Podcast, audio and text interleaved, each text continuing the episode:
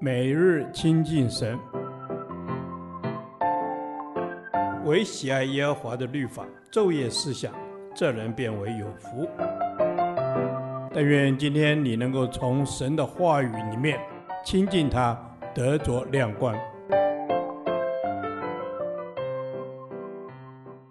出埃及记第十四天，出埃及记七章十五至二十五节，血染尼罗河。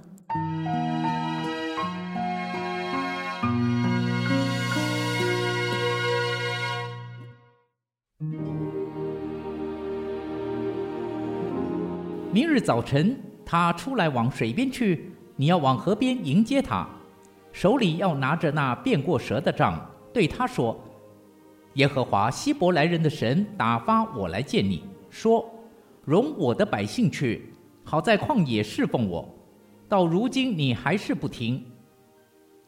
耶和华这样说：我要用我手里的杖击打河中的水，水就变作血。”因此，你必知道我是耶和华。河里的鱼必死，河也要腥臭，埃及人就要厌恶吃这河里的水。耶和华晓諭摩西说：“你对亚伦说，把你的杖伸在埃及所有的水以上，就是在他们的江河池塘以上，叫水都变作血。在埃及遍地，无论在木器中、石器中，都必有血。”摩西亚伦就照耶和华所吩咐的行。亚伦在法老和臣仆眼前举杖击打河里的水，河里的水都变作血了。河里的鱼死了，河也腥臭了，埃及人就不能吃这河里的水。埃及遍地都有了血。埃及行法术的也用邪术照样而行。法老心里刚硬，不肯听摩西亚伦，正如耶和华所说的。法老转身进宫，也不把这事放在心上。埃及人都在河的两边挖地，要得水喝，因为他们不能喝这河里的水。耶和华击打河以后，满了七天。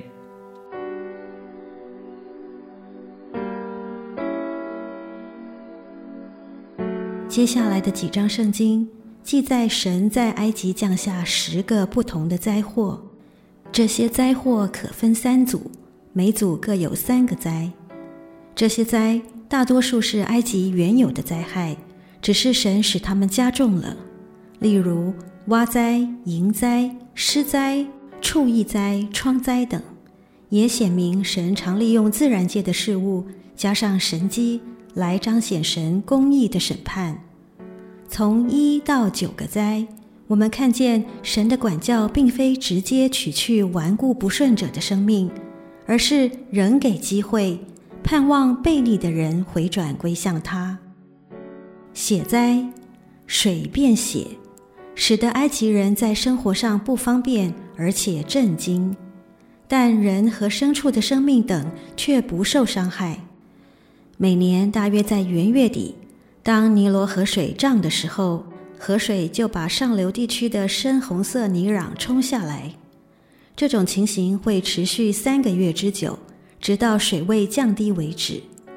在这三个月，河水虽成为红色，却仍有生物可以饮用。但这次水变血就不同了，水变成血，河水受到污染而不能饮用了。尼罗河是埃及人的生命源，且埃及人将尼罗河视为神明。法老出来往水边去，可能是要去祭祀尼罗河神，祈求国泰民安。但掌管万有的是耶和华神，不是尼罗河神或埃及法老王。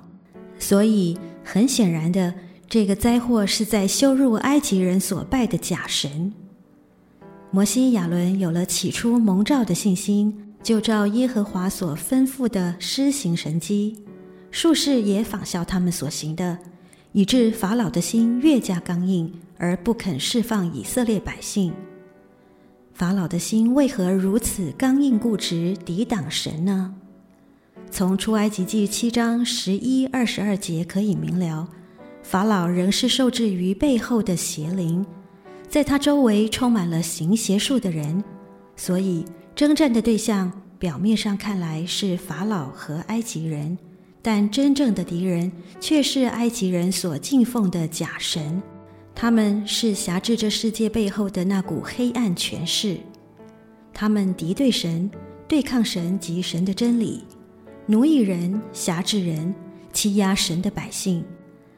感谢神，因耶稣基督降世，成就了救恩，显明一个事实：神的儿子显现出来，为要除灭魔鬼的作为。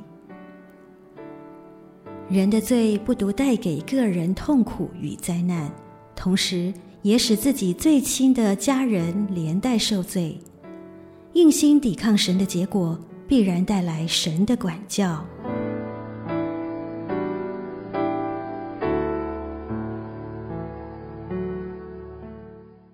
导读神的话，《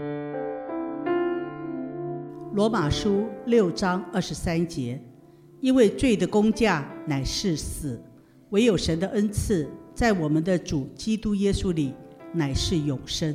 阿门。因为罪的工价乃是死。哦，主啊，罪是有工价的，为此我们来到主的面前，向主你来求，求赦罪的主帮助我们。